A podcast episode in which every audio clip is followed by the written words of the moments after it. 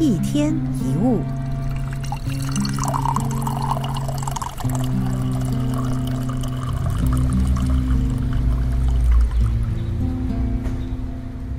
人生有时看起来愁云惨雾，可是转眼间也可能变得海阔天空。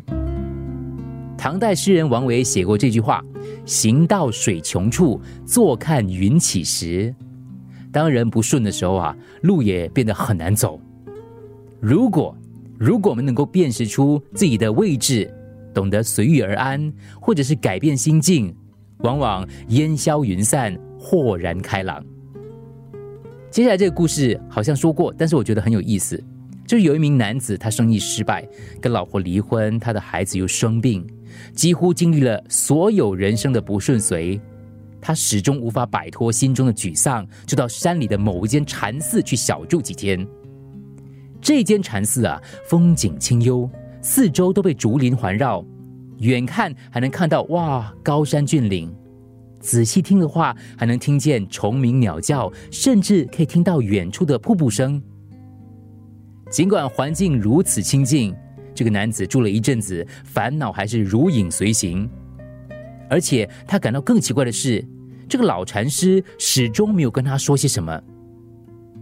某一天傍晚，山区里下起好雨，一向识字如金的老禅师突然走到男子身边，对他说。你到外面看看，告诉我你看见什么，听见什么。这男子到外转了一圈，又回到禅寺。没有哎，太黑了，什么都看不到。所以什么都没看到吗？是啊，什么都没看到，没有啊。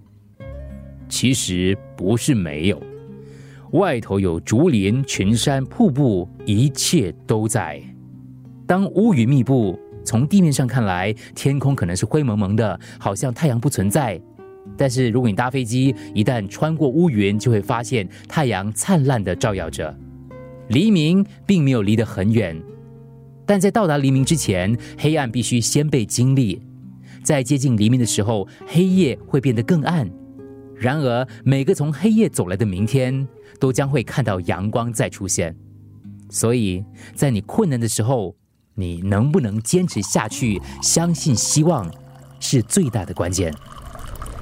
一天一物，除了各大 Podcast 平台，你也可以通过 SBH Radio App 或 UFM 一零零三 SG Slash Podcast 收听更多一天一物。